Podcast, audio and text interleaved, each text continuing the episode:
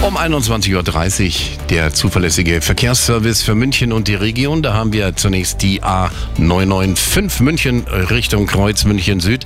Und zwar die Überleitung rüber zur 8 Richtung Salzburg. Aktuell die Richtungsfahrbahn gesperrt durch Brückenarbeiten.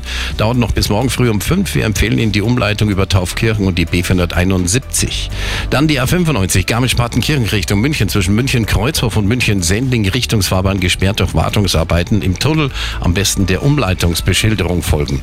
Dann haben wir noch eine Meldung, die ist gerade eben reinbekommen. Ein Update von der A94 München Richtung Passau zwischen Hohenlinden und Paarstetten. Ein Unfall, aktuell die rechte Spur gesperrt und mittlerer Ring bis Heckenstaller Tunnel.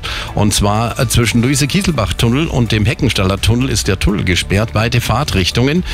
Das dauert etwa bis morgen früh um 5.30 Uhr. Die aktuellsten Blitzer in München und der Region. Aktuell keine Meldungen.